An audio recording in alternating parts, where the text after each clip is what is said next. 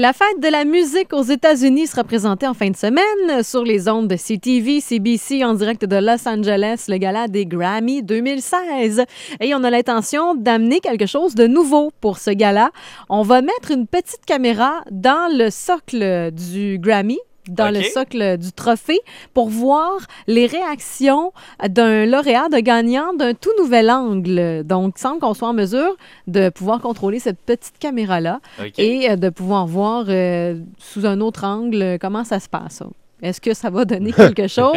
Je sais pas parce que souvent, on tient le trophée dans ses mains ou euh, on le laisse sur la table. Ouais. Qu'est-ce qu'on va voir avec un Des trous de trophée? nez, des narines. Peut-être le public en avant, mais en tout cas, euh, ça reste euh, à confirmer, mais on essaie quelque chose. On verra bien qu'est-ce que ça va donner pour cette 58e édition. On dirait qu'on est comme dans l'air de... On essaie des choses pour des galas. Ouais. hein? Même chose pour les Oscars à la fin février, alors qu'on veut mettre les remerciements Au en bas ouais. pour permettre euh, aux artistes gagnants de parler de leurs impressions au lieu de prendre tout leur temps à remercier des gens qu'on connaît pas.